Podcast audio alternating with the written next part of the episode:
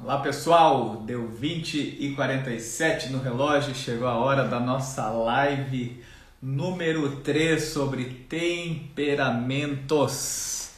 Muito bem, você que vai chegando, seja muito bem-vindo à nossa live dessa noite, nossa terceira noite dessa jornada, dessa nossa série de lives sobre temperamentos. Todos que vão chegando, sejam muito bem-vindos a mais uma live que tá sendo bom demais esse negócio por aqui. Vamos combinar que tá muito legal essa nossa série de lives, papos muito bons aí. É, hoje eu fiz é, todo exercício na academia ouvindo no fone de ouvido a primeira live da primeira noite lá e confesso para vocês aí a Joana manja, né? Joana manda bem demais aí, Joana. Eita, logo já vou chamar a Joana aí. Lembrando vocês para sempre já ir clicando aí no coraçãozinho. Aproveita aí, vai clicando no coraçãozinho para mais pessoas saberem que estamos online. Dedo no coraçãozinho, vai assim, ó, tac, tac, tac, tac. Mais pessoas ficam sabendo que estamos online. No Instagram vai entendendo que você está gostando dessa live. E também já aproveita e pega aqui ó, esse aviãozinho que tem no canto e envia para um monte de gente aí. Envia para um monte de gente. Comenta, participe. A ideia aqui é que não é uma live somente no qual é uma conversa entre nós dois, um diálogo de nós dois, mas é uma conversa com vocês, vocês que participam, vocês que estão aqui. Então vocês são muito bem-vindos aí para esse nosso papo dessa noite, tá certo? Vou logo chamar a Joana então. Vamos lá. Muito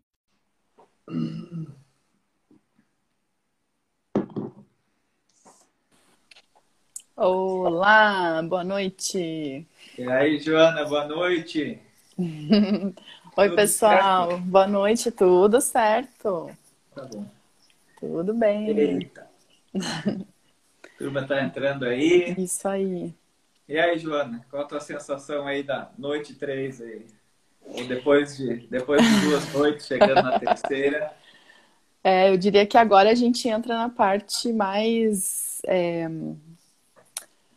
interessante no que diz respeito à prática e, e vivência né, dos temperamentos quando a gente olha para personagens, né? Quando a gente uhum. olha para quem é, de fato demonstrou e foi registrado que foi assim e que nos ensina que tem jeito, é. Tem jeito, né? Algumas coisas, né? Não depender de nós, mas tem jeito da gente ser um, uma gente um pouco melhor, né? Uma gente um pouco mais equilibrado, digamos assim. Apesar do temperamento, tem jeito. Apesar de, tem como.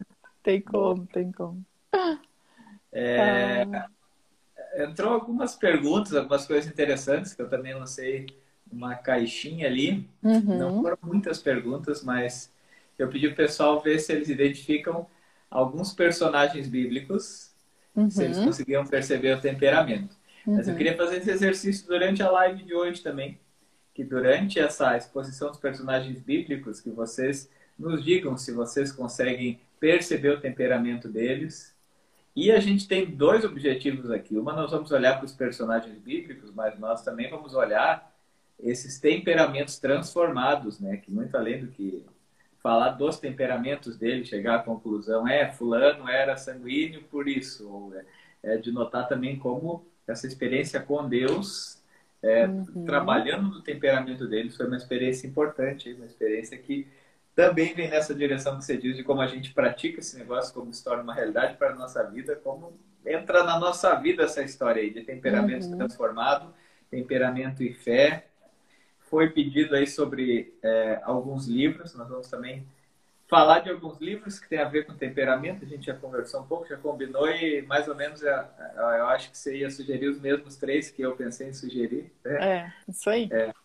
E depois também na, lá no Telegram a gente vai seguir o papo. Então, quando terminar a live, se você não faz parte do grupo do Telegram, aproveita aí e manda um, manda um pedido aí no meu direct, no direct da Joana, que a gente envia o link do Telegram para vocês. Beleza? Só lembrando, sigam a Joana, quem não segue a Joana aí, aproveita, vai lá e segue Ai. a Joana. E manda live. um monte de gente nessa live.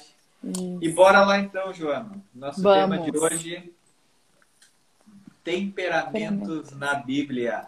Isso. E eu diria assim, o que, que tu acha assim, da gente fazer essa ideia? Você vai falando, eu vou acrescentando, vou percebendo também essas coisas a partir do personagem que eu vejo nele. Ótimo. A gente já separou os personagens. Uhum. E eu vou acrescentando e também vou olhando os comentários aqui, o que, que o pessoal vai dizendo, o que, que eles vão perguntando. Uhum. Lá no final eu trago também esses, que na verdade teve só uma pergunta sobre o personagem, que essa eu vou trazer logo mas depois tem quatro outros que não está entre o que nós selecionamos, que o pessoal comentou aqui, achei bem interessante a gente dar uma olhada para eles também. E também falando dessa transformação de temperamento. Interessante. Uhum. Eu ouvi de novo a nossa live hoje, é, a primeira, quando estava na academia, fiz de fone, vou colocar ela em podcast aí, vou dar um jeito de colocar ela no, no Spotify, pedir ajuda para alguém aí, no YouTube, uhum. vou dar um jeito de botar em outras plataformas também.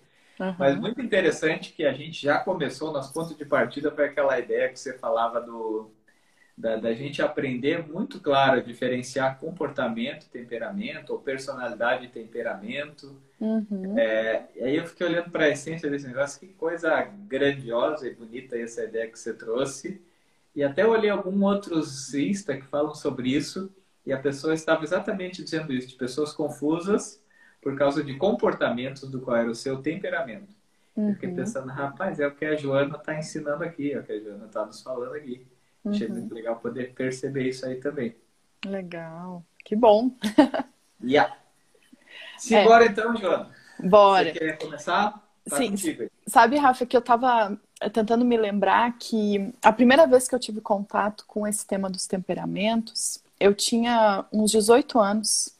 E uhum. foi no reti num retiro que a gente fez, que eu participava do grupo de jovens lá da minha igreja em Voti.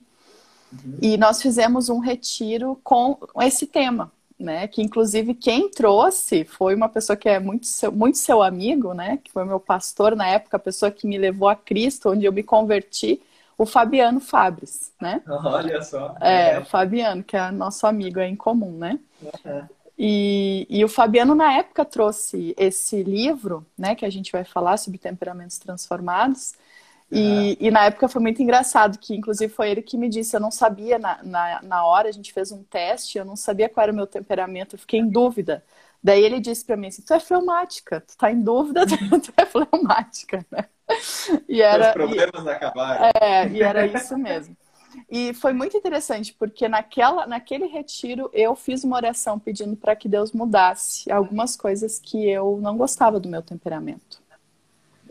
E eu posso testemunhar para vocês que ao longo dos anos eu realmente percebi uma transformação. Por mais que o filtro do meu temperamento, meu, da, né, meu filtro ainda seja o fleumático, mas eu hoje me vejo em determinadas situações sendo colérica por incrível que pareça. É, eu tenho, né, em determinadas situações, algumas coisas que me levam a agir muito parecido com o colérico, principalmente quando eu estou num ambiente mais familiar, né? Quando eu estou mais à vontade, é, aí acende um foguinho, né? E, e é claro, daí depois eu fui perceber por quê, né? Porque eu fui criada por uma colérica né? Minha mãe é colérica, está nos é assistindo aí. Dona Mara é colérica. Então, perceba, né? É, perceba que também a gente vai sofrendo influências, né? Dos outros temperamentos à medida em que a gente vai se relacionando. A gente também vai absorvendo alguns dos comportamentos e vai vendo modelos, né?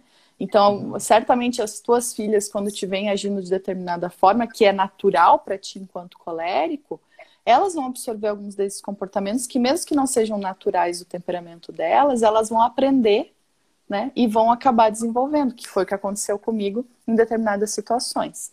Então, é, isso tudo eu queria só introduzir para dizer assim, olha, eu sou testemunha de que a gente assim pode, né, transformar algumas coisas das quais a gente não é muito satisfeito com o nosso temperamento, é, mas também como é que a gente transforma isso? Eu creio, né, que pelo agir do Espírito Santo e também com essa inteligência que Deus nos deu de observar as outras pessoas e admirar o comportamento e a atitude de outras pessoas e poder imitá-las, entendeu? Uhum.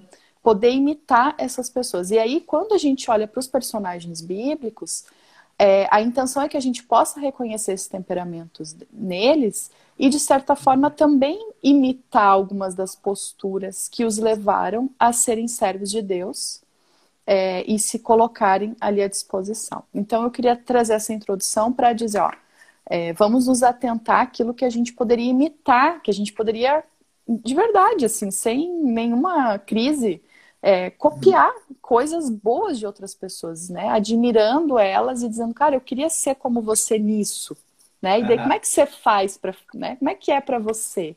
E aí eu tento, né, fazer parecido ou tento imitar para que a minha personalidade então se desenvolva nessas mais variadas situações. É, fez sentido, Rafa? Faz sentido para você? a minha frase é para com isso. É para, faz sentido? Faz sentido? Ah, só, só uma coisa que você me lembrou, que interessante, você disse, não sabia o temperamento Fabiano olhou para ti e disse, é emblemático. Algumas pessoas nesses dois dias vieram, Rafael, eu nunca imaginava que eu era sanguínea. Eu, sempre soube. Eu nunca imaginava que eu era melancólico, que meu marido era flemático. Eu disse, eu sempre soube. Daí a pessoa, ah, tá. Eu disse, ah, é sério? É, é, sério mesmo, eu já sabia. Só tu não sabia, mas eu sabia. É, porque depois que a gente tem acesso a esse conhecimento, né, que é o que o pessoal da live agora está tendo, a gente também vai, né, a gente vai convivendo com as pessoas e vai conseguindo identificar isso, né? E, e é, é, natural que isso aconteça, né? Mas, como eu falei lá no outro dia, a gente não vai usar para apontar ou para justificar ninguém com relação a isso, né?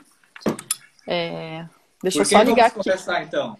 Isso, vamos. Eu, eu achei que a gente podia começar. Eu falei muito, comecei muito pelos coléricos e sanguíneos nos outros dias. Eu resolvi hoje começar pelo melancólico. Pode ser? Boa! Boa. Vou escrever, eu tô com a minha folhinha, a folhinha tá guerreira. Opa, tá aí ainda. Então tá bom. Já foi anotando aqui o nome, tu vai falando para. Isso. Um dos personagens mais, é, digamos assim, fáceis, entre aspas, né, onde alguns dos comportamentos ficam mais evidentes para a gente identificar o melancólico, é Moisés. Né? Moisés é um desses personagens que é melancólico, né? Ou seria aí no diz que o ser, né? O, o cauteloso. É, porque Moisés, né, a gente identifica Moisés como alguém é, que foi melancólico, né? Primeiro que é, ele, ele tinha muitos talentos, né? Se a gente for ver ali, ele foi educado é, e, e, criado dentro da ciência dos egípcios, né, na época, e isso fazia com que ele tinha um conhecimento e, e agregava esse conhecimento ao comportamento dele, né? Ele era impregnado a isso. Então, ele era alguém de, de um conhecimento, de um intelecto bastante apurado. E os melancólicos têm isso, eles têm uma certa não é que facilidade, não é que eles são mais inteligentes que os outros, mas eles são, eles conseguem captar né, as coisas, o conhecimento, justamente por essa atenção que eles né, são muito mais atenciosos e focados do que, por exemplo, um sanguíneo que é um pouco mais disperso. Né? É, e a outra coisa é que um, uma característica muito forte do melancólico é que eles têm uma inclinação ao sacrifício, a se sacrificar pelas pessoas por uma causa. Tá? Então, quando a gente vê né, lá em, em, uma descrição, né, que eu tenho uma colinha aqui, né, em Hebreus 11, 23 a 27, quando diz assim: Pela fé, Moisés, quando já homem feito, recusou ser chamado filho da filha de Faraó, preferindo ser maltratado junto com o povo de Deus a usufruir os prazeres transitórios, e continua. Né? Então, ele poderia não ter sido maltratado naquela ocasião se ele dissesse que era filho né, da filha do faraó, mas ele, diz, ele preferiu né, não, não usar desse direito, não, não dar um QI, né, dizer assim, não, é, né, às vezes a gente diz, não, mas você não sabe quem eu sou, você não sabe com quem você está falando, né? O melancólico não, ele, o Moisés ele, ele é alguém abnegado, né? E o melancólico tem essa característica de se sacrificar pelo outro, justamente por causa da lealdade que lhe é muito é, latente, tá? Uhum. E a outra questão, que é uma marca do melancólico, é um certo complexo de inferioridade, um certo pessimismo, né, que a gente já falou. Então, é, veja, na medida em que é, Moisés, né, ele alguns dos talentos, né, ele em algumas falas dele, ele, ele demonstra esse complexo de inferioridade, né? É, quando ele fala assim, quem sou eu para ir a Faraó e tirar do Egito os filhos de Israel? Né? Então uhum. ele diz, quem sou eu? Esse, esse complexo, né? É, e aí em Êxodo 4, por exemplo, 11, né? Ele diz, eu não posso falar em público, né? Eu nunca fui eloquente, pois sou pesado em boca e língua, né? Então ele, ele não é, esse complexo assim de nunca achar que ele é o, suficiente, que nunca tá bom, que ele não é, não vai conseguir. O melancólico tem uma característica assim de achar que não, né, justamente por essa tendência mais ao perfeccionismo, né, a, a ordem, a regra, ele acaba tendo em alguns momentos algum complexo de inferioridade por achar que aquilo não é tão bom como poderia ser. E de uma forma mais explícita também que a gente percebe o melancólico, ele não, isso já foi assunto da primeira live, ele não está entre aqueles perfis que gosta de tomar a palavra, né? Uhum. Não é da natureza dele tomar a palavra. Exatamente. A palavra. Então ele ele estava disposto a entregar a vida por aquela missão, ele estava disposto a fazer aquilo, uhum. mas ele precisava alguém que fosse com ele para falar. Aí a uhum. importância do trabalho em equipe de novo, de, de reconhecer a capacidade de outros, a nossa capacidade Uhum. E aqui tem um detalhe, Joana, que eu acho muito interessante e que para mim assim é uma coisa muito que a gente tem muito a aprender como igreja, como equipe, como pessoa melancólica. Uma tendência às vezes é um melancólico pensar eu não posso liderar porque eu sou mais na minha, eu não posso liderar porque a Bíblia vai falar, isso tem alguns trechos bíblicos que vai comentar que foi o maior líder que havia pisado na terra até então, certo? Uhum. A época de Josué era dificílima, dificílima, porque Josué ia substituir o maior líder que pisou na terra. Uhum. Só que, por outro lado, tem, tem dois detalhes. Se tu ainda quiser, volta e tá. Eu, eu, eu sim, não estou te cortando, só não, não, vamos lá. Que tem coisas Ótimo. que me chamam a atenção também da, do meu conhecimento da, da palavra aqui que eu acho legal. Quer claro. ver duas coisas agora que eu lembrei do, de Moisés também. Uma, Moisés teve uma capacidade que é de melancólico, que muitas vezes talvez outros líderes não tenham. Ele soube delegar. Quando o tempo dele estava acabando, ele preparou Josué.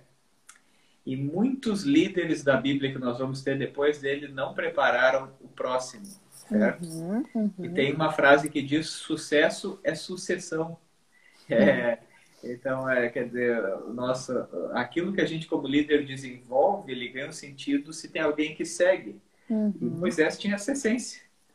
Fora que, uma outra coisa que para mim daí é um ponto da... É, não é ponto negativo, mas um ponto de fragilidade dessa liderança melancólica é que a gente viu por ele não ser o cara de tomar a palavra, é, ele governava, é, ele governava no sacrifício. E isso trouxe dois resultados negativos que o melancólico precisa cuidar na sua vida. O primeiro foi quando Jetro visitou ele. O sogro dele visitou ele lá em Êxodo 18 e disse: Como é que funciona o negócio por aqui? Ele, eu julgo todas as causas de Israel, faço tudo sozinho.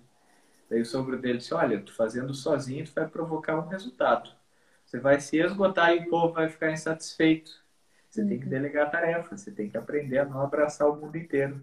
Uhum. E eu, convivendo com o melancólico, eu noto isso. Muitas vezes o melancólico tem a tendência de que por ele, assim, ele não precisa ter tantas tarefas, mas esse perfeccionismo diante da tarefa e de não dizer não e de sempre se sacrificar e já, já, já ter essa linha na, na, na sua ideia, na sua essência, acaba que muitas vezes o melancólico está sobrecarregado, cansado, uhum. esgotado e não consegue levantar os olhos para dizer não. Olha como Deus trabalhou em Moisés, o cara que fazia tudo sozinho, encerra a sua vida sendo um cara que preparou muito bem o sucessor. Uhum. Então aqui tem um temperamento transformado.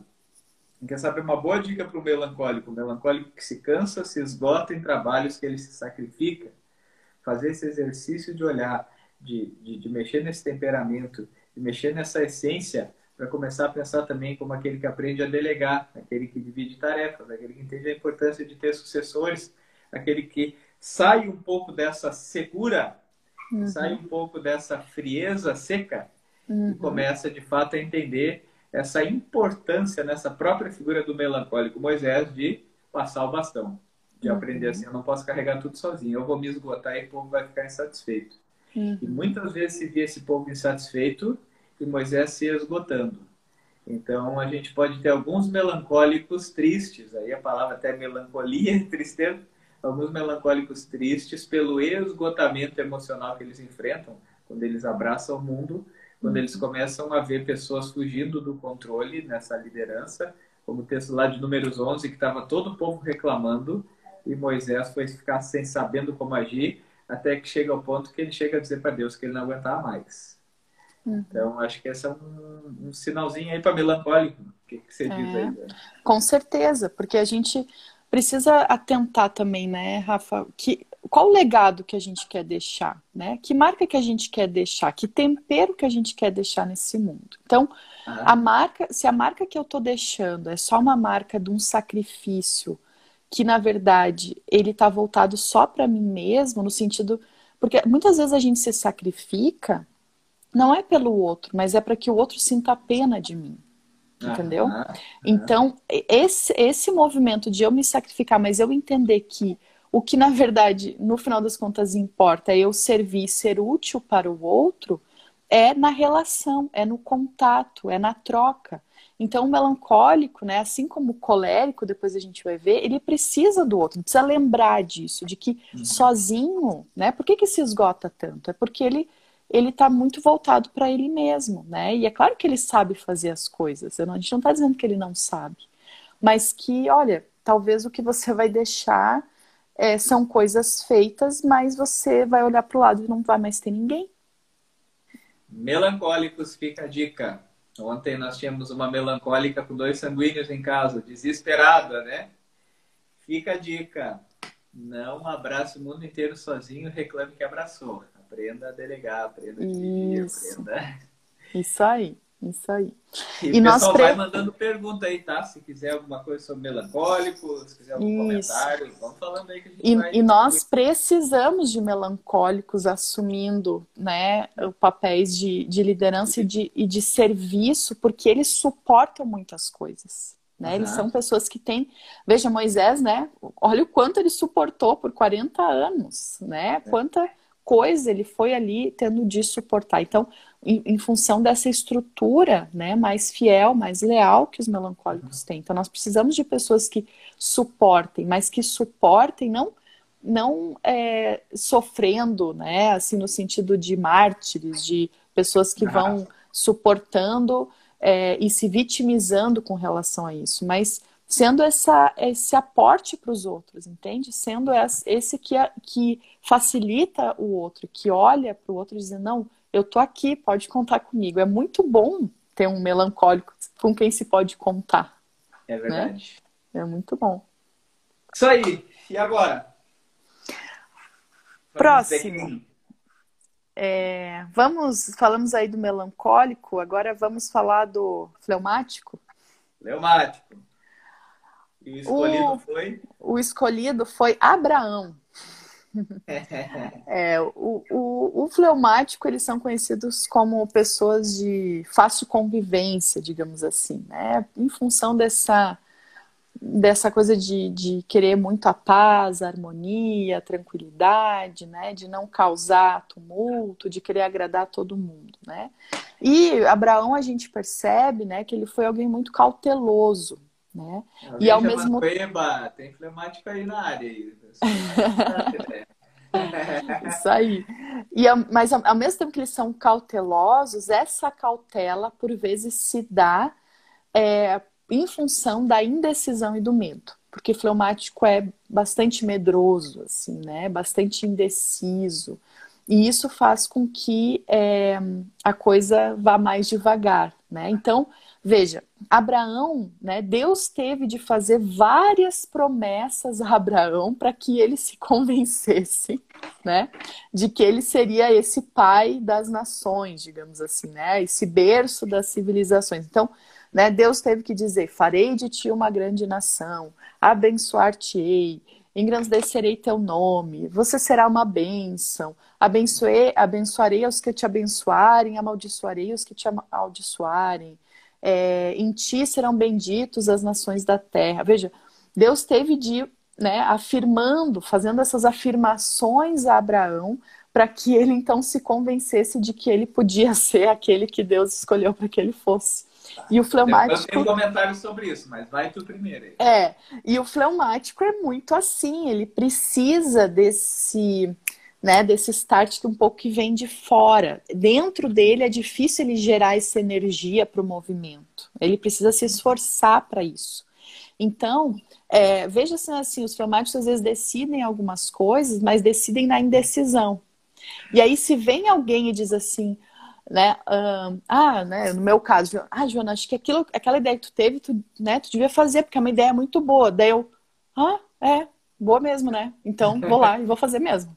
Mas se alguém é. vier e disser assim, ah, Joana, aquilo lá que você pensou, eu eu desisto na hora. Não, não, então não, não vamos mexer, não quero causar, não quero causar é, constrangimento, não quero causar, né? Não quero atrapalhar. Né? Então, assim, a gente tem essa fragilidade das decisões. Então, é, Abraão precisou ser convencido por Deus, né? Você não está conseguindo acompanhar os comentários, né? É, não, só decido com elogios, disse a Cláudia. É, a Cláudia disse que ela precisa muito de palavras para afirmar. E a Priscila uhum. falou antes, eu espero mesmo que Deus desenhe. Digo para ele que ele tem que deixar isso bem claro. Isso. tem aí Deus para entender. É, isso aí.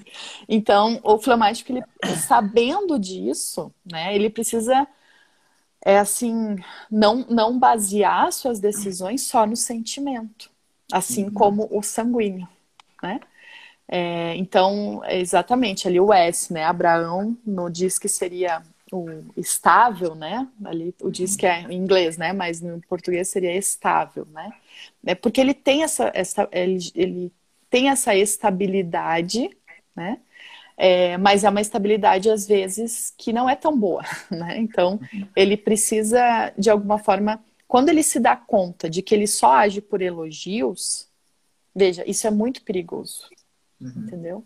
É muito perigoso quando a gente só age com base no elogio, porque senão a gente vira uma gangorra, sabe? Então, quando eu sou elogiada, eu tô, uhul, feliz, tô lá em cima. Aí, quando eu não sou elogiada, eu tô deprimida, tô triste, tô chateada. Veja, é um, é, uma, é um campo muito frágil do sentimento. Então eu preciso dar um passo a mais.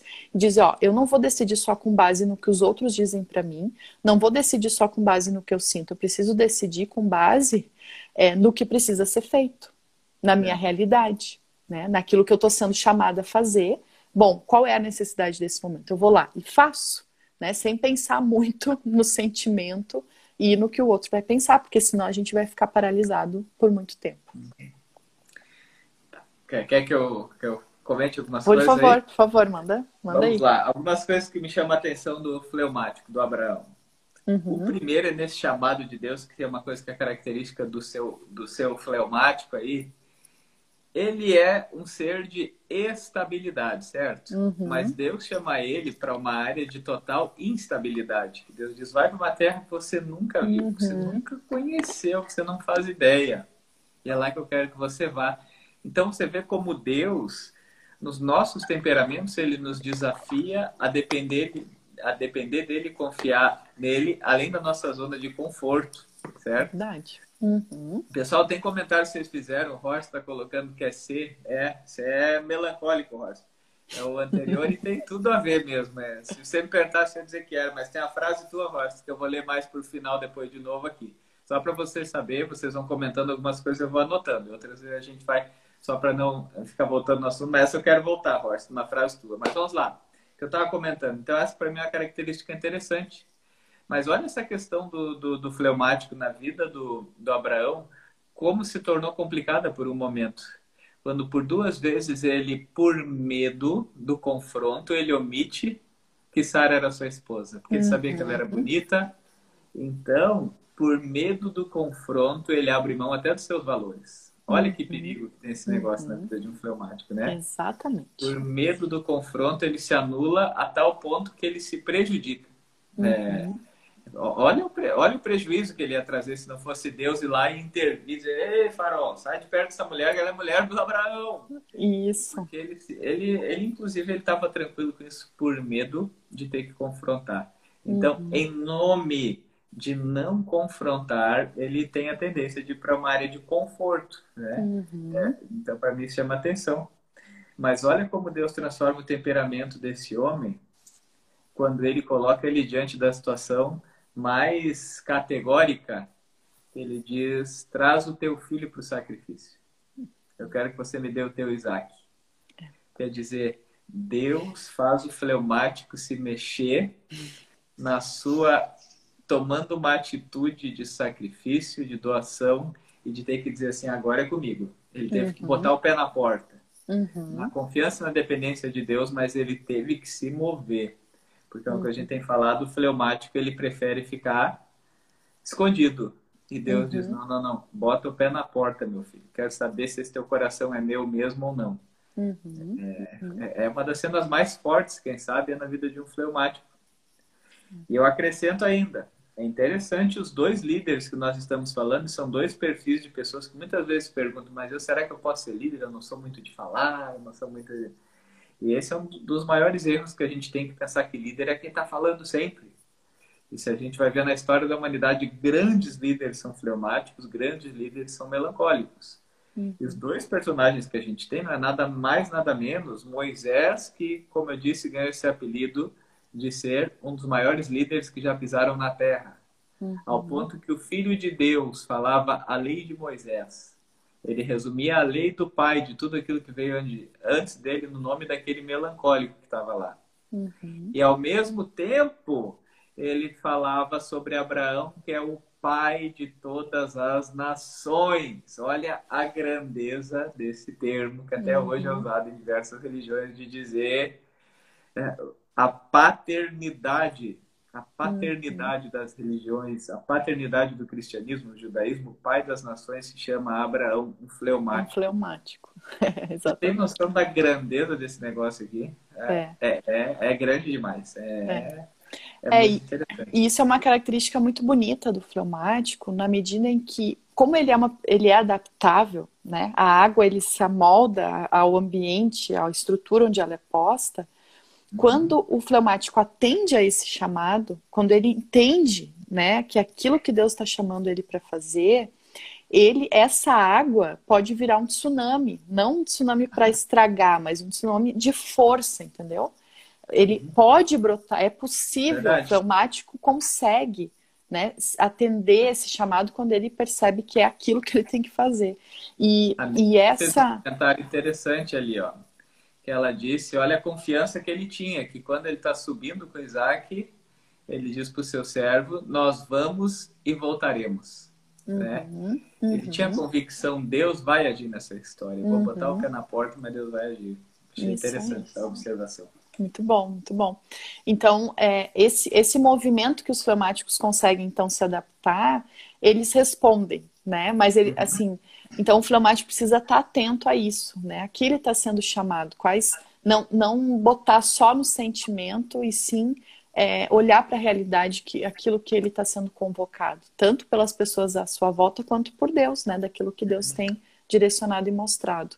E é, é, eu acho legal, né? De ver quanto Deus pode transformar uma água parada em, em algo grandioso como foi Abraão, né?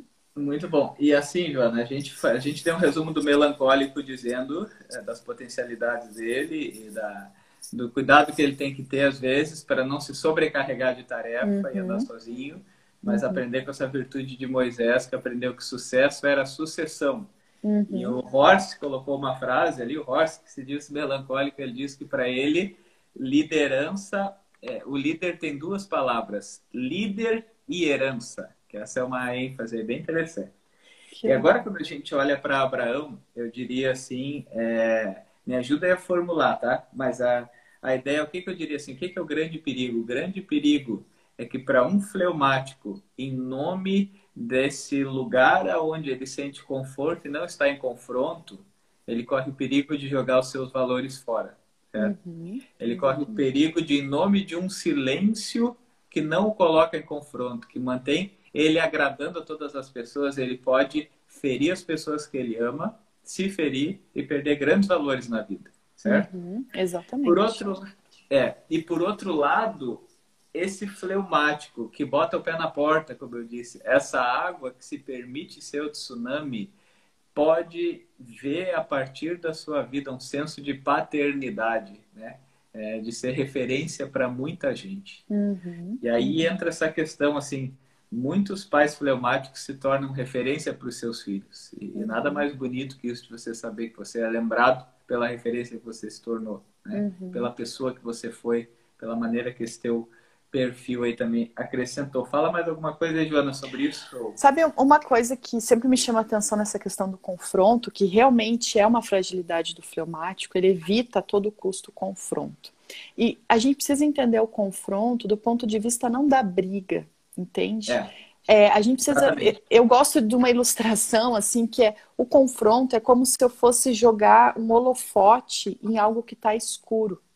Eu vou confrontar, não para brigar, mas eu vou confrontar para jogar luz sobre a verdade. Eu quero buscar a verdade daquilo que aconteceu. Eu quero buscar a verdade da situação. Eu quero buscar a verdade do que foi dito nessa comunicação.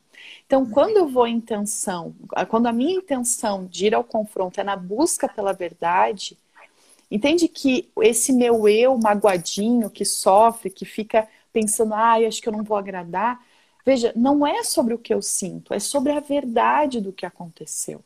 Então, é, isso me ajuda pessoalmente. Eu percebo que quando a, as pessoas que têm dificuldade no confronto, elas percebem que não é briga, mas que é jogar uma luz que busca a verdade, porque na escuridão, na briga, no racha, há sombra. A, uhum. as coisas estão escuras, estão apagadas. E o confronto vem para eu jogar essa luz e buscar esclarecer. Uhum. Veja, esclarecer, né? Esclarecer. Aquilo que, aquilo que não está claro. Ou seja, fleumático, não se omita. Não se esconda. Não se esconda Isso. que tem verdades contidas e precisas para a tua vida que vai precisar dar esse passo. E que curiosidade, Sim. né? o homem fleumático, que a gente, quem sabe, uma das primeiras características que a gente diz é da questão da estabilidade, da questão de não gostar da mudança, de não ir para o confronto. Ele foi para uma terra desconhecida, ele ofereceu seu filho em sacrifício, ele foi um temperamento transformado aí. Uhum. E o próximo agora? Muito bem. Na minha lista aqui, eu iria para o sanguíneo. Sanguíneo. O sanguíneo, ah, conhecido sanguíneo Pedro. Pedro é um clássico sanguíneo. Né? Uma pessoa perguntou na caixinha: Pedro é um sanguíneo? Eu respondo para ela: sim ou com certeza? é, então, é, esse Pedro, né, ele, em função da impulsividade dele, né, ele é muito, um sanguíneo muito clássico, porque ele ele é assim, né? O Pedro, ele é falante, né? A gente vê a descrição de várias falas de Pedro. Pedro é sempre o primeiro a falar. Ele é sempre é descrito como sempre o primeiro, né? Essa, a, a agir, essa impetuosidade. Então, é, quando Jesus, Jesus andou sobre as águas, né? Foi ele que quis ir também, né? Provar isso, também quer andar sobre as águas, né? É, quando os soldados iam prender Jesus, Pedro interferiu imediatamente ali no, no episódio, cortando a orelha de um daqueles soldados, né? É, após a, a, ressurreição de Cristo, eles iam pescar e os pescadores pegando tantos peixes, né? É, foi, foi Pedro que, que estava ali naquela situação também à margem, né? O que, que você está rindo aí, Rafa? Não, eu lembrei, eu lembrei duas de Pedro que eu acho demais. Primeiro diga, é essa diga. dos pescadores. É, olha o que o texto bíblico nos diz. Diz que os pescadores estavam no barco. ai, ai, Pedro é massa demais. Aí Jesus, filhos, tem algo para comer. E daí diz que o pessoal, ah, é Jesus. Aí a Bíblia diz, e aí Pedro pulou do barco. Imagina a cena assim, tá todo mundo no barco, e até Jesus deu um ponteio na água. Tu... Essa cena eu fico imaginando, eu acho ela engraçada demais, né? Uhum. Os discípulos ali fleumáticos, olha lá, Jesus chegou melancólico. Uhum. Será que é Jesus mesmo? É? Uhum. Jesus, passa, tirou na água e foi nadando. É isso aí. Você viu que até o jeito da gente falar dele já muda, a gente já tá é, rindo, né? Porque o, sang... o, sanguíneo nos provoca isso, né? É, Essa... E uma outra de Pedro que eu acho interessante, que daí eu digo assim, é impressionante uma coisa assim que é do sanguíneo, que é um grande perigo do sanguíneo, é de não sustentar suas afirmações. Ele tem uma convicção espontânea que ele diz, eu vou fazer, e depois ele desiste. Uhum. Quer ver? Tem um detalhezinho ali que talvez você já sabe, e muita gente já sabe, mas Pedro nega Jesus, isso é muito conhecido. Só que quando Pedro restaura Jesus, ele nos lembra como foi que ele negou. Quando a gente lê que Pedro nega, a gente não percebe, mas se você olhar como Pedro restaura, como Jesus restaura Pedro, aliás, Jesus restaura Pedro lembrando como ele negou. Porque a uhum. pergunta para Pedro é: Pedro, você me ama mais do que esses? Por que, que Jesus diz isso? Porque Pedro, no calor da emoção, Jesus diz: Eu vou ser traído, meus discípulos vão me abandonar. A resposta de Pedro foi: Todos aqui podem te abandonar, mas eu não vou. Entendeu? Uhum.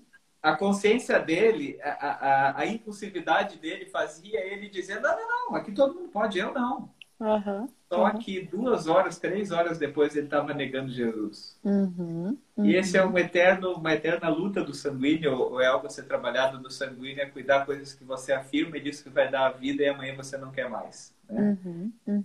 É, é, é, é, o que Jesus trabalha com ele. Isso, que a, que a gente poderia dizer assim, de uma vontade enfraquecida, né? O sanguíneo, uhum. é importante que ele trabalhe a vontade, essa, essa é, bom, eu falei, né? Essa vontade veio e é importante que eu sustente isso. Né? É. Sustentar isso. A gente não está dizendo aqui que você não pode mudar de ideia, né? Que você não pode rever é. os seus planos, mas veja, não dá para ser assim, né? Que muda em duas horas, que muda de um dia para o outro. E o sanguíneo uhum. tem muito isso de mudar com uma velocidade que o melancólico é. fica louco, né? Ele não, não acompanha. Não, eu não vou abandonar. É, e ser categórico, né? Jesus Pedro, uhum. tu vai, Pedro, tu vai. O galo uhum. vai cantar e tu já vazou. Ele, não, uhum. Senhor, todos aqui podem fazer isso. é interessante que ele, no calor da emoção, que nem você disse, agora não sei se é no primeiro ou segundo dia, quando. Ah, foi ontem, quando a gente falou dos relacionamentos, a facilidade que ele tem de ofender os outros sem nem perceber, né? Porque ele já se coloca acima de todos. Ele olha para todos os círculos, todos aqui podem te negar, mas eu não vou. Exatamente. É. Você vai, você vai. É, e ao mesmo tempo que o sanguíneo ele se coloca nessa posição, né, ele também tem no fundo muita insegurança. Uhum. É, o sanguíneo às vezes ele, ele vai assim de um lado para o outro porque ele também não acredita muito em, no seu uhum. em si, né? Assim é. como o fleumático é uma característica dos úmidos, digamos assim, né? Essa essa dificuldade de acreditar, assim, né? De, de manter. Então, essa insegurança faz com que. Por quê? Porque também está muito ligado ao mundo dos afetos. O sanguíneo fleumático tem essa ligação, essa umidade, entendeu? É, essa, é, é ficar envolto, né? Envolver as pessoas e ser envolvido pelas pessoas. Então, você pode ver que o sanguíneo, assim como ele é aquele que agita a galera, ele também, se alguém deu a ideia, ah, galera, vamos não sei o quê, ele vai. Ah, não, vamos não sei o que. Ele vai, entendeu? Porque era, assim. ele, ele quer estar com a galera, né? Então, uhum. é, se, se, é para ir, é, né? Todo mundo diz, não, nós vamos para o norte. Alguém vem e diz, vamos para o sul, e aquele alguém é alguém que o sanguíneo gosta, ele vai, entendeu? E ele deixa os é, outros. Quer dizer, não, a gente não vai mudar agora, já está Exatamente. O fleumático quer dizer, não, não, a gente está seguindo, vamos seguir essa ideia aqui.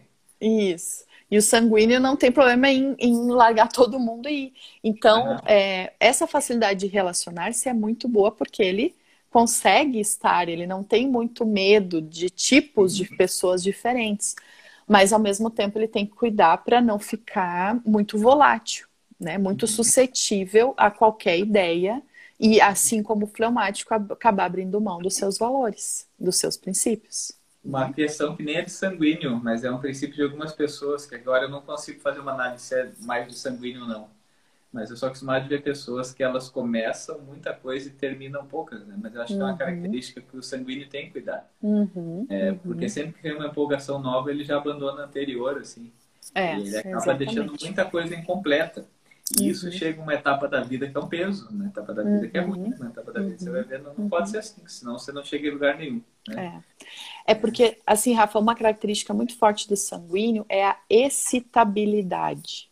Sentir-se ah. excitado pelas coisas, entende? O sanguíneo gosta né, dessa energia. E aí a constância, ela vai perdendo a excitabilidade, entendeu?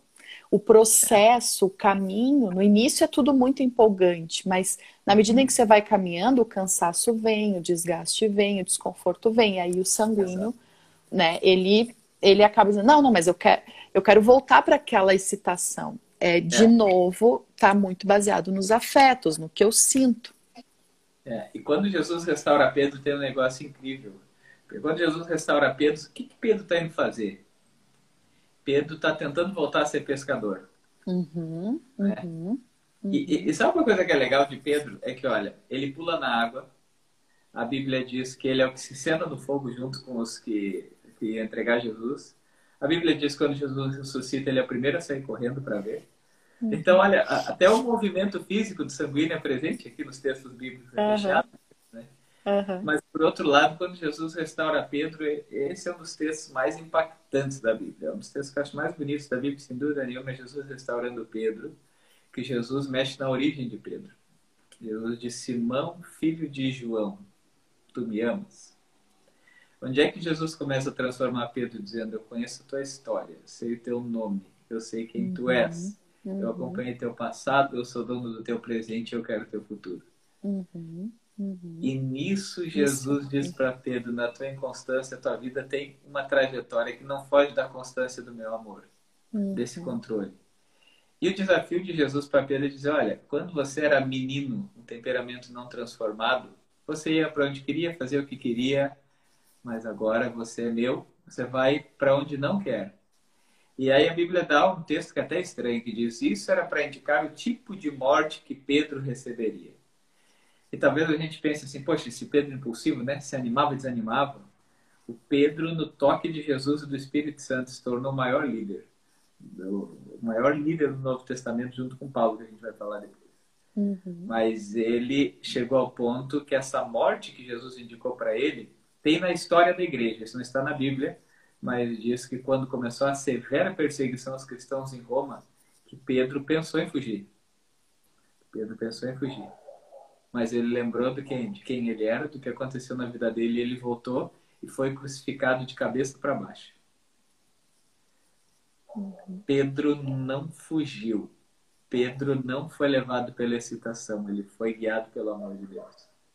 Eu acho uhum. sensacional essa história de Incrível. Tem muito para nos uhum. ensinar. Né? Uhum, uhum.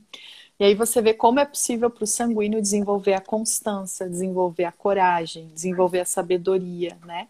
Desenvolver a percepção divina, porque o, o, o sanguíneo, né, em função dessa, dessa tendência, né, a, a ficar muito disperso, às vezes ele também não percebe Deus, né? Ele não percebe o agir de Deus, né? Não percebe os sinais de Deus. Então, é a primeira é... pergunta onde é que Deus está ou não. Agora eu estou te fazendo uma pergunta mesmo.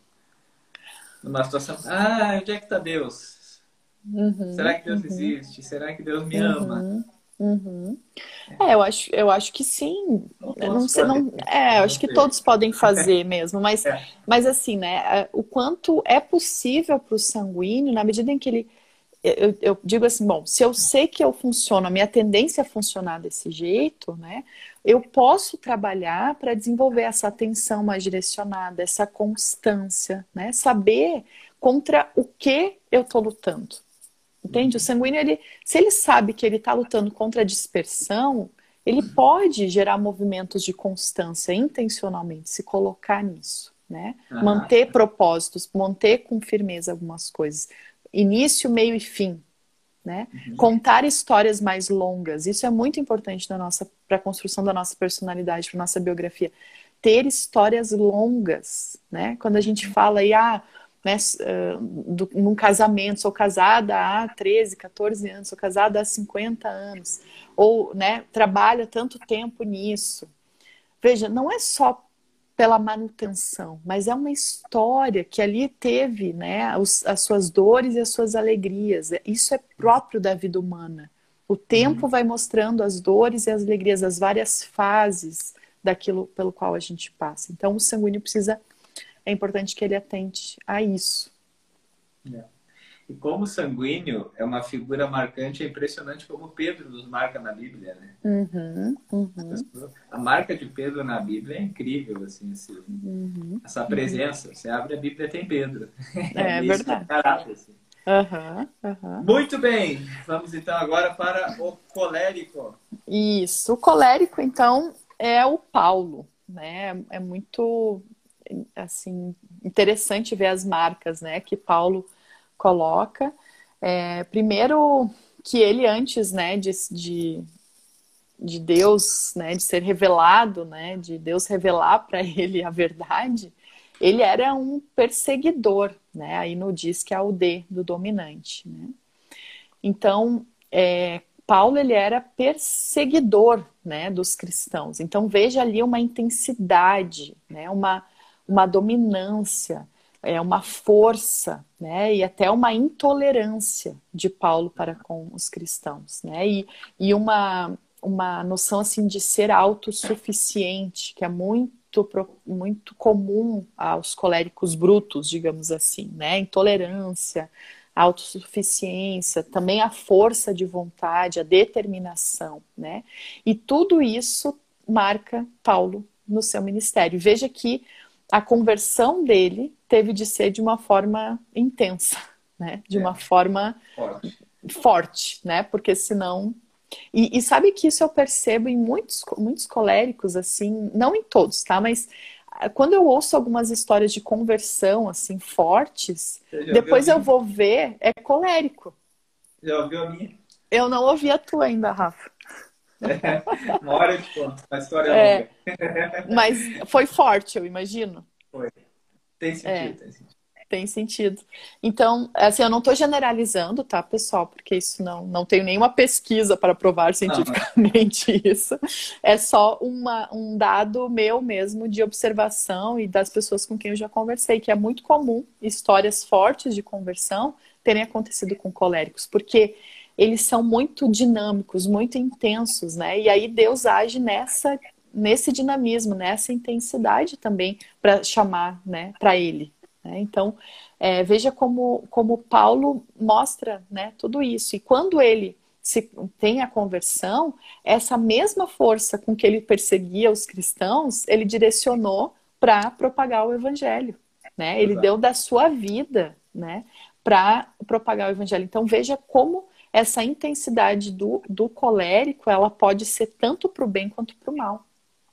E isso que né, a gente precisa atentar. O colérico, ele, tem essa força, e se não for bem direcionada para bons valores, bons princípios, né, ele pode fazer um estrago muito grande na vida das pessoas e, e enfim. Então, é importante né, que o colérico esteja atento a qual é a sua causa, o que move ele, né? qual é os, quais são os seus valores, no que ele acredita e que ele haja em função disso, porque senão a intensidade dele pode se desviar para maus caminhos. Olha só uma coisa que eu acho incrível na história de Paulo, é, que é muito bonita, de um colérico transformado pelo Espírito. Primeiro é, eu vou, eu vou começar pelo final.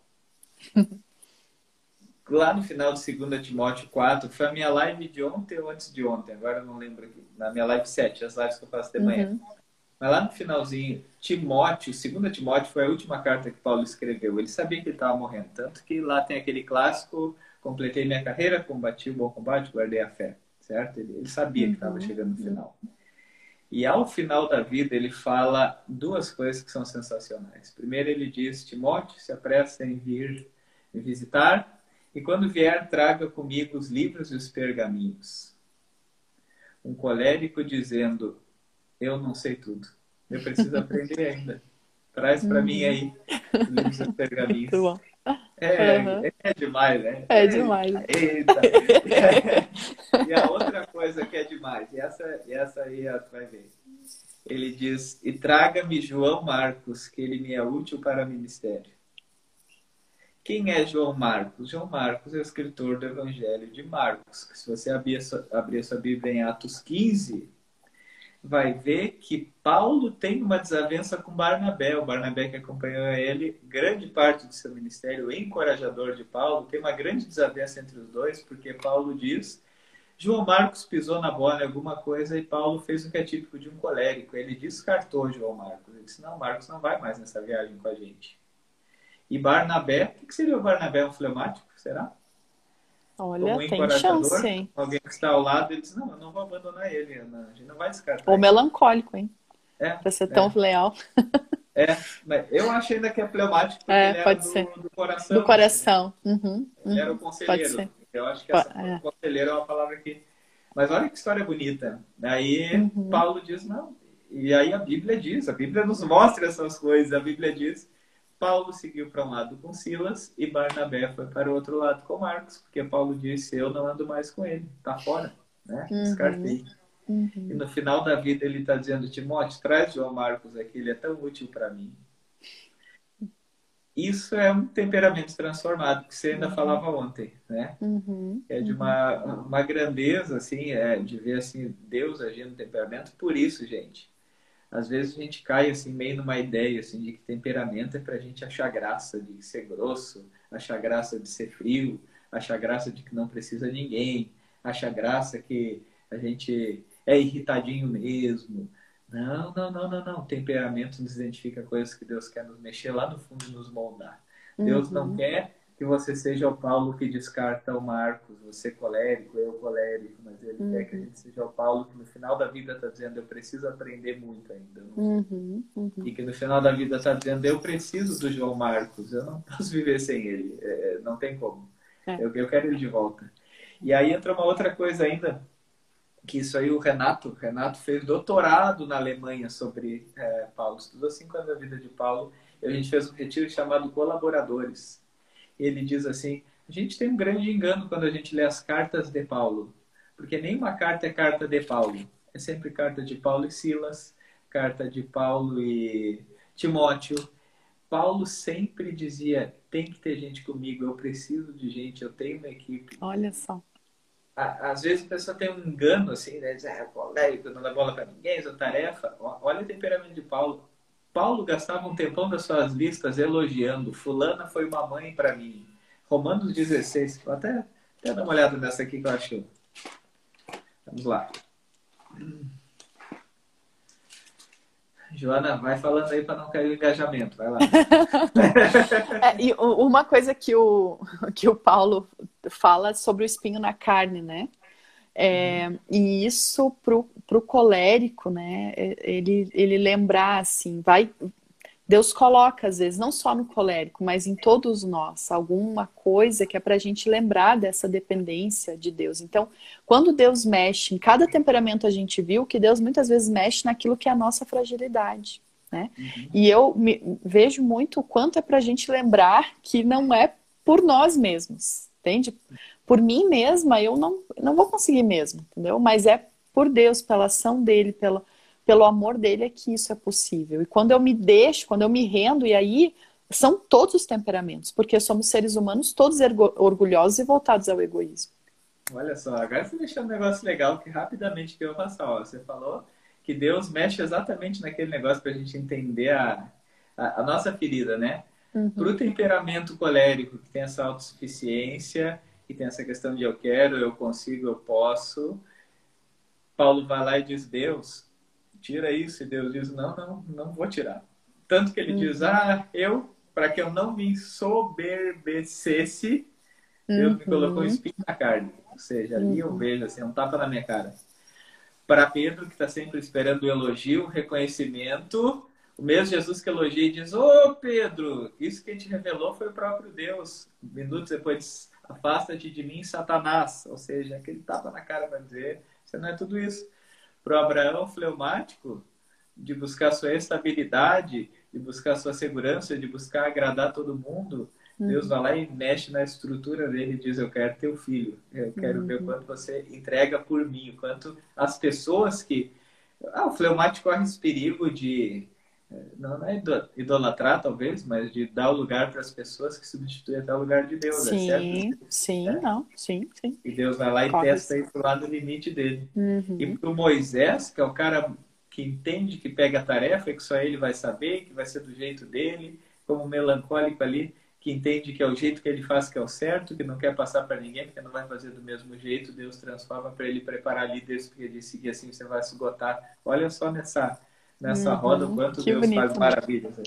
Mas uhum. olha só, eu vou só ler um trechinho aqui da lista de Paulo. Olha o quanto Paulo se dedica, olha o quanto um colérico, um colérico se dedica. Aqui, ó. Saúde em Priscila e Áquila, meus colaboradores em Cristo Jesus. Arriscaram a vida por mim. Sou grato a eles, não apenas eu, mas a igreja aos gentios, mas a todas as igrejas aos gentios. Saúdem também a igreja que se reúne na casa deles. Saúdem meu amado irmão Epêneto, que foi o primeiro convertido a Cristo na província da Ásia. Saúdem Maria, que trabalhou por vocês. Saúdem Andrônico e Júnias, meus parentes que estiveram na prisão comigo. São notáveis entre os apóstolos, estavam em Cristo antes de mim. Saúdem Ampliato, meu amado irmão no Senhor. Saúdem Urbano, nosso cooperador em Cristo. Saúdem meu amado irmão Estacos. Saúdem Apeles, aprovado em Cristo. Saúdem os que pertencem à casa de Aristóbulo. Saúdem Herodião, meu parente. Saúdem os da casa de Narciso, que estão no Senhor. Saúdem Trifena e Trifosa, mulheres que trabalham arduamente no Senhor. Saúdem a amada Pérside, outra que trabalhou no Senhor arduamente no Senhor. Saúdem Rufo, eleito no Senhor, e sua mãe, que tem sido também mãe para mim. Saúdem Asíncrito, Flegonte, Hermes, Patrobas, Hermas e os irmãos que estão com ele. Saúdem Filólogo, Júnia, Nereu e sua irmã, e também Olimpias e todos os santos que estão com ele. Olha, gente, hein? Os nomes Olha essa coisa assim, um colérico dizendo: eu preciso de gente, eles são mãe para mim, eles são irmãos para mim, eles são amados por mim, eles são queridos por mim, eu preciso uhum. de gente. Ótimo, ótimo. É isso, é isso, né? A chave, assim. É e todos nós precisamos de gente, tá? Uhum. É, porque é. todos os temperamentos podem cair né, tem o risco de cair é, nessa coisa de voltar para si mesmo e achar que só do seu jeito é o certo, né? Que é. só aquilo que eu faço é, é, e todos temos, né? Em função de sermos todos da mesma raça, né? Todos, todos os mesmos seres humanos. Então, independente do, do temperamento, nós precisamos uns dos outros. Isso é fato. É facto. Ah, na caixinha de perguntas agora, a Carol Wilbert, que eu comentei que é a sanguínea que vira colérica às vezes, quando... ela mandou aqui quatro personagens, olha só, indicado, que eu disse, manda algum personagem que você identifica.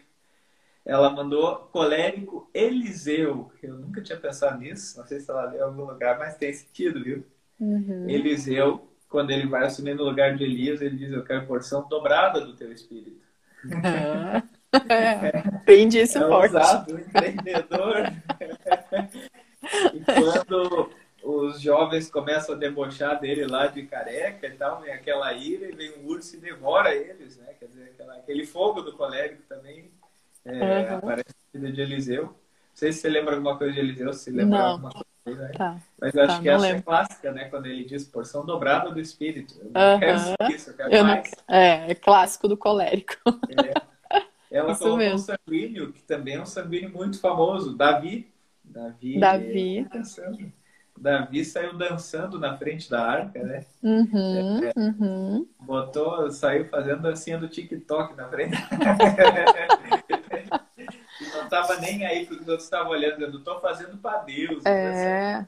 E a própria expressão dele, né? De tantos salmos que ele escreveu, porque o sanguíneo também tem isso, não só a expressão da fala, mas essa coisa de botar para fora, de precisar, né? Eu vi alguém escreveu antes, ah, eu gosto não só de falar, eu gosto muito de escrever também. E é assim, é. né? Que, que põe para fora as coisas. E ele fez isso. E ó, fez muito. Tá máximo, ó. Começou a é, estão...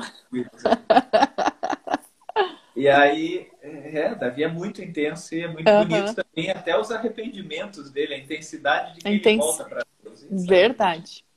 É mesmo, é mesmo. E a outra questão é que ela coloca fleumático João. Ah, João. É massa demais. O Evangelho de João. Uhum. Ah, aqui tem um detalhe do Evangelho de João. O Evangelho de João é o único evangelho. Marcos, Mateus e Lucas são evangelhos práticos, certo? Marcos é muito prático, é curto, é um evangelho curto. Mateus Eu diria um que Marcos é evangelho... é colérico. É, Marcos Ampoleri, provavelmente, escrevendo, ah, aconteceu Prático. isso aqui. É. Uhum. Como é que foi? Foi bom. Uhum. Sem muitas palavras, né? Assim, ou, ou com palavras muito objetivas, melhor dizendo.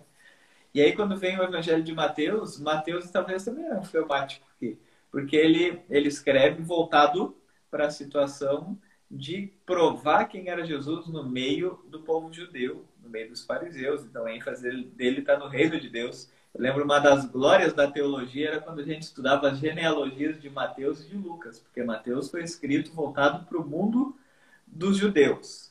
E Lucas foi escrito voltado para o mundo gentil. Então, Mateus, a genealogia dele começa em Abraão. Porque na genealogia importante é o pai da fé. Entendeu? Uhum, uhum. E ele escreveu com intenção. E Lucas, a genealogia termina, porque ele começa em Jesus, ele faz o contrário, ele vai decrescendo e termina em Adão, porque ele não queria falar só para o povo de Israel, ele queria falar para a uhum. humanidade. E aí você vê Lucas 1, Provavelmente é. Lucas era um melancólico, porque ele diz: Eu vou escrever para você, meu amado Teófilo, os fatos que aconteceram em ordem. Uhum. E quem teria capaz de pegar tanta história e colocar em ordem se não fossem os uhum. melancólicos? Uhum. Certo? Uhum. Tem um autor que faz isso, Rafa, só que eu, eu procurei hoje eu não achei. Se eu achar, é. eu, eu mando no grupo lá no Telegram e mando para você. Tem um autor que faz essa. Uh, uh, uh, esse estudo e ele aponta cada um é, dos, dos evangelistas, dos evangélicos, evangelhos que escreveu os evangelhos como um temperamento.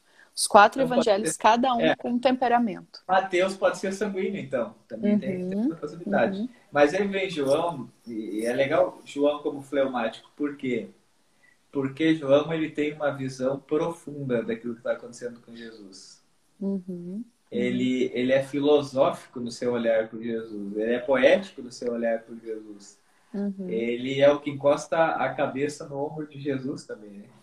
Então tem alguns detalhes de que João vai falando de diálogos, ele dá importância para os diálogos, ele não olha para a uhum. técnica, ele, ele olha, é, é, o evangelho que mais mostra o olhar de Jesus, o toque de Jesus, as conversas de Jesus. Uhum. Mim, tem uhum. um elemento filmático bem interessante aí.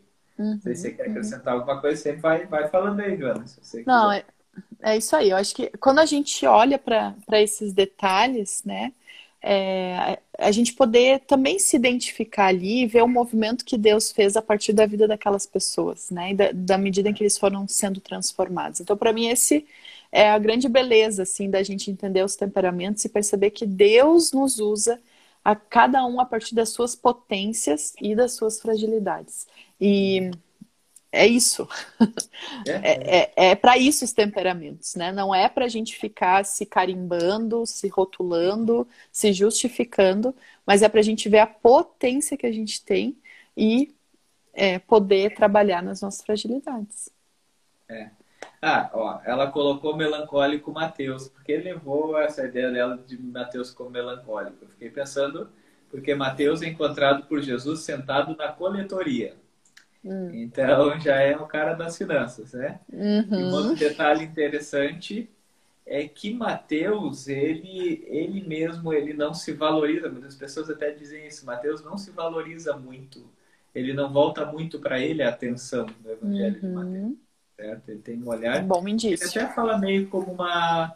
Ele não fala quase em primeira pessoa, ele fala em terceira pessoa da própria conversão do Levi. Ele não dá muito detalhes, que é o Mateus. Então, é um pouco disso também que a gente falou desse sacrifício do melancólico. Né? Uhum, uhum. Muito bom, muito bom, pessoal aí já identificando também os personagens. E a gente tem pessoas na história é. também, né? É, ao longo da, da história, se a gente for perceber, existem não só personagens bíblicos, mas pessoas que foram marcantes, né? Por exemplo, diz que Santo Agostinho, que a gente fala muito na Igreja Luterana de Agostinho, ele era um sanguíneo né? Uhum. É, e aí, enfim, existem outros que a gente poderia talvez falar. Não me vem agora algum à cabeça. Muitos é, né, falam é, na Igreja Católica, né, alguns santos que eles colocam, eles conseguem classificar também os temperamentos, que foram pessoas assim que deram a sua vida, né, para o Evangelho. A gente fazer uma live aleatória de tom de brincadeira de pegar personagens de filme, de séries e falar dos temperamentos dele. O que, que tu acha? O que, que você eu acha? Acho, Eu acho que ia ser legal, hein? Se, se 10 pessoas falarem que é uma boa ideia a gente fazer uma live com temperamentos de filmes e séries, aí escreverem aí, a gente pensa em fazer. Se não, deixa. Boa, boa. Sabe que é impressionante esse negócio que a gente começa a assistir ontem, ontem, ontem eu assisti um trecho de um, de um filme com meu marido, e eu fiquei olhando, meu Deus, esse cara, olha só como ele interpretou bem, é puro sanguíneo, aquele, nossa, esse aqui interpretou muito bem, que é muito. A gente acaba identificando, assim, muito rápido, né? Ó. Três pessoas já falaram, excelente, boa ideia, legal, boa, quatro. Vamos lá, se dez, aqui ainda mais. Falta seis. Cinco. seis. Ah, ai, gente, muito bom. Você top, já foi, sete, já foi vamos top, lá, top quem mais? Olha, olha é alguém achando Olha, bom, é bom ou não? Adorei, já foi oito. Top, nove. nove. E Quem Palminhas mais? vale também? ou- Palmeiras, acho que podia ser. decidir. Bora, Bora. bora. Dez. Não, mas então. a Marina já foi. Ah, Boa ideia. boa ideia. Bianca já- Bianca também já votou. Boa. Fernanda já foi, eu não vi quem já votou. Boa a mãe aí, pronto. a dona Mara aí fechou os Mara, 10. isso aí. Então tá, nós vamos marcar uma live aí aleatória, não sei para falar sobre. É, é, Joana, é só lamento você ter falado sim agora. Joana, indo para o final agora.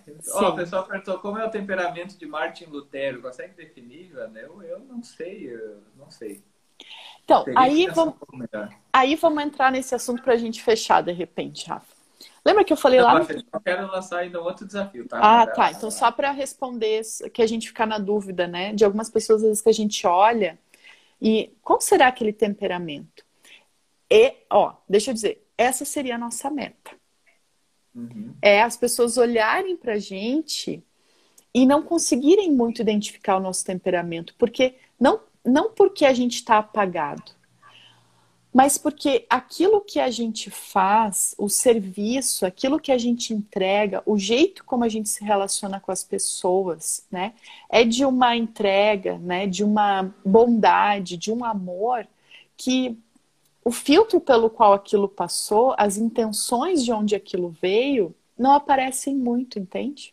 Uhum. Então, quando eu olho para alguém e não consigo identificar muito o temperamento dele, e quando eu digo assim, ah, tem determinadas ações em que ele parece um melancólico, tem de determinadas ações que ele parece um sanguíneo, é porque eu consegui, de alguma forma, articular as coisas boas de cada temperamento na minha personalidade. Porque, veja, o que transforma, o que amadurece, o que desenvolve é a minha personalidade que é a articulação do meu temperamento com as coisas que vão acontecendo comigo, e só dá uma coisa, que é a minha personalidade, entende? Só existe um Rafael, por quê? Porque o teu temperamento, que é aquilo, né, inato a você, com só aquelas experiências que você teve ao longo da sua vida, a sua história de vida, a sua família, o seu contexto, a sua cultura, a articulação disso transforma na personalidade Rafael, transforma na personalidade Joana. Entende? Então, é essa articulação, entende? É essa costura que eu vou fazendo que vai fazendo com que eu seja a Joana, né? Não é o meu temperamento.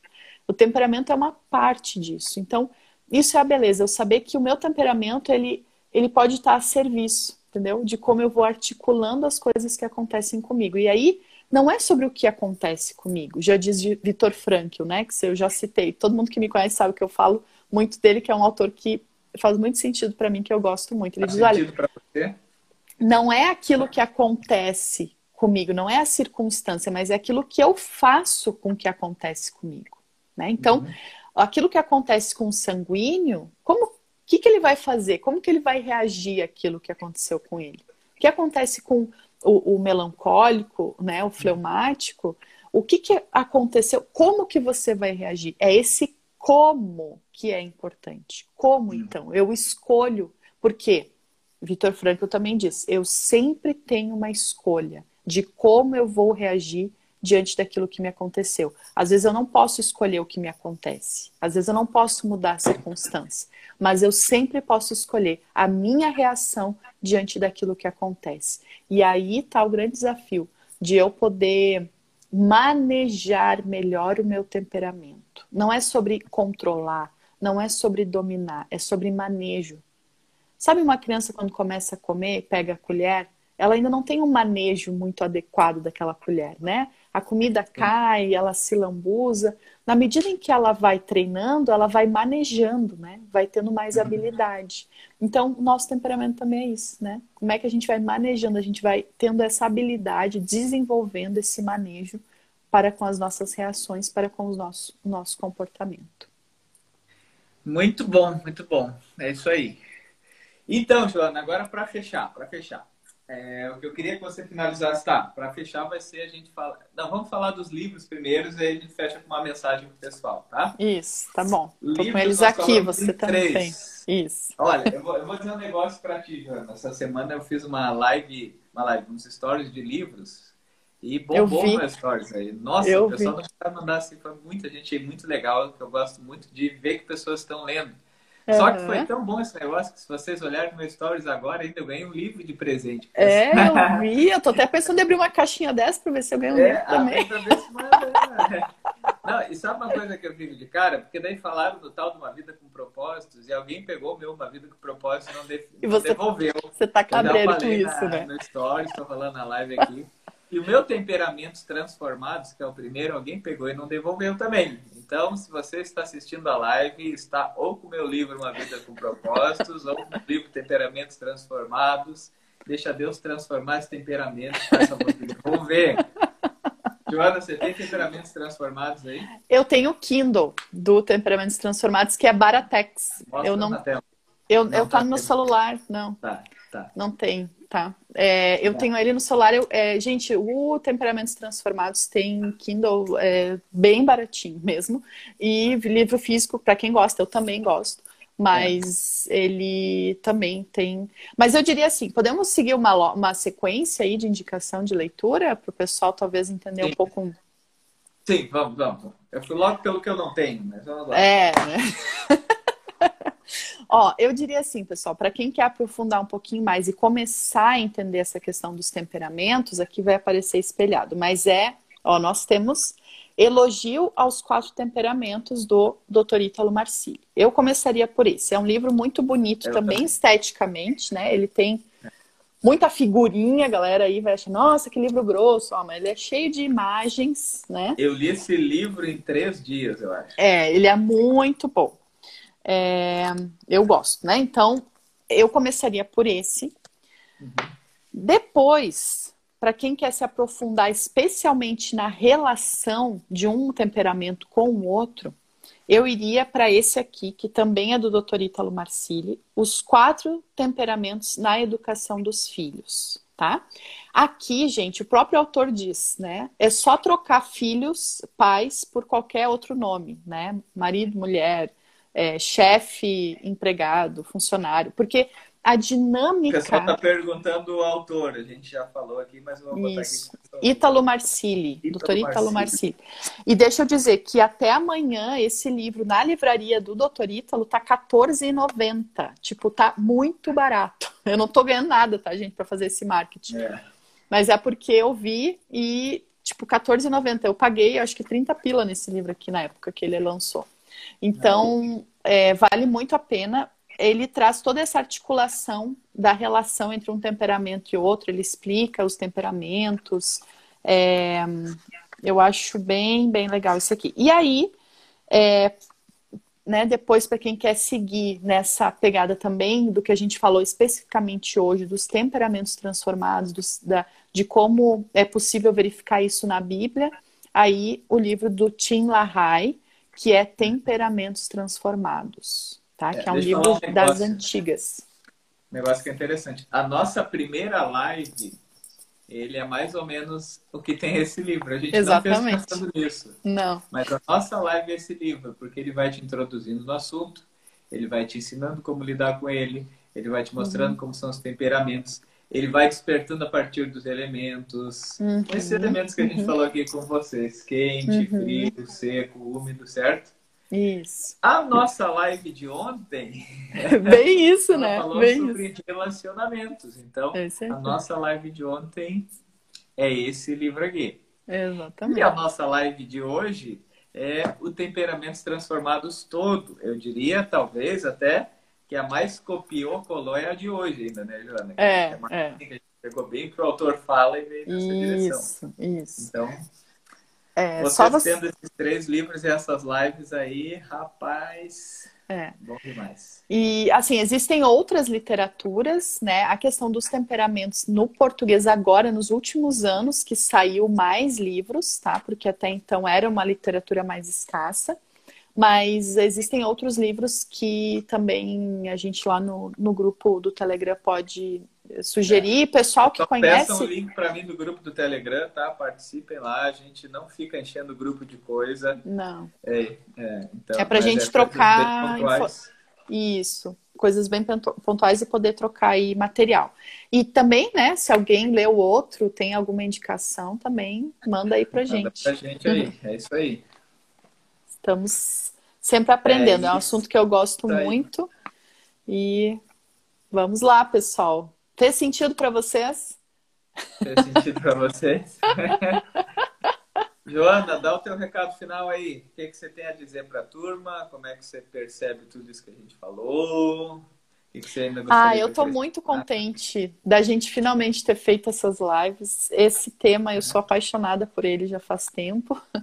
E é, poder compartilhar, né? Veja, não é uma coisa que ontem a gente aprendeu, né? Já, já tem alguns anos que a gente tem olhado para isso e visto quanto isso faz sentido e quanto uh, faz diferença nos relacionamentos, né? Eu consigo perceber isso na minha vida pessoal, no meu trabalho, na clínica, é, no meu trabalho, enfim, em diversos outros grupos, né? A gente vê, eu e o Rafa, nós também trabalhamos juntos aí na Missão Zero e a gente pôde ver na nossa equipe também que cada um tem um temperamento diferente, o quanto isso nos faz é, ser uma equipe é, que consegue, né? Estão começando a trabalhar junto e como isso é bom, né? Como um complementa o outro. Então, os temperamentos eles servem para os relacionamentos, tanto de casal, familiar, com filhos, é, no, no trabalho, com colegas, na igreja. Gente, é gente, é, tá valendo, né? Então, é, que esse, esse assunto possa ter ajudado a que vocês se conheçam e amadureçam. Nosso, o meu objetivo é esse, que a gente possa se conhecer e com isso amadurecer, se desenvolver. E eu estou muito contente de poder compartilhar e estou à disposição aí para quem ainda quiser mandar pergunta, dúvida, contar um caos, dar um testemunho. Eu, acho que ele é um tema que ele não, não, não vai parar agora, assim, né? É, ele vai fazer parte da vida das pessoas. Ele não se esgota. Aí, vai ajudar vocês nos relacionamentos, uhum. vai ajudar vocês no autoconhecimento, vai ajudar vocês em diversas coisas aí, eu tenho certeza disso. Uhum. Assim como já nos uhum. ajuda, é por isso que a gente compartilha com tanta empolgação. Uhum. Eu estava falando para a Joana, eu quero dar um jeito aí agora. O Instagram não salva mais automaticamente as lives, mas eu quero ver se tem alguém aí que consegue me ajudar para eu colocar também no Spotify, no YouTube, para a gente ter acesso a esse material é, de outras maneiras aí. Uhum, Joana, eu queria encerrar lendo uma das poesias aqui do Elogio aos Quatro Temperamentos. Que... Sabe que eu estava pensando nisso ontem? Eu acho. Ah, é? Tá? Sério, eu pensei, mas não falei, viu, a fleumática? Pensei, mas não falei. Ah, e eu não pensei e resolvi fazer. Tá? Resolvi agora, veio a ideia agora. Ótimo, ótimo. Você lembra alguma que te chama mais atenção ou pega a primeira que eu achar e todas vai valer a pena? Eu, eu ia. Todas são boas, né? A primeira eu gosto muito porque ela traz assim um apanhado do início, mas fala, ó, escolhe aí o que você abriu, o que você escolheu aí. É. Vai eu vou pegar que eu abri aqui. Vamos lá, então. Acuidade do olhar. Essa que você queria ver, não? Não lembro agora de título? Não lembro, não. Eu vejo e permaneço em pensamento, prostado ante essa imagem que eu invento. Tão pouco afeita a coisa verdadeira, qual fruto seco a úmida videira. Se ao vê-lo ao ser que meus olhos procuram, deixo que as mágoas todas se reúnam. Essas que há tempos ele me infligiu. É mais a mim que vejo, e ele sumiu. Não saberei jamais do que era feito, esse no qual meus olhos rijo deito. soubesse que era mais do que um punhado de mera aparências tê-lo amado. Teria atravessado o mal fortuito, seria, enfim, o um intrépido mergulho, em busca desse ser que não conheço, de quem, por ora, impressões vagas teço. Essa frase final. Muito bom. Esse ser que nós não conhecemos, mas que vamos tecendo impressões vagas essas uhum. impressões que nos ajudam, nos ensinam. Uhum. Uhum. E assim a gente fecha a live. Boa noite para todo mundo. Obrigado, pessoal, por terem acompanhado essa jornada com a gente. Obrigado por todos os retornos também. Obrigado, Joana. Obrigado, muito obrigada, Rafa. Foi um prazer estar junto. Tamo junto. Vamos é, lá. Logo, logo, vem essa live aí, então, a live aleatória sobre temperamentos das séries e filmes. Essa vai Isso. ser legal. Muito Valeu, bom. Pessoal. Beijo, gente. Boa noite. Tchau, tchau.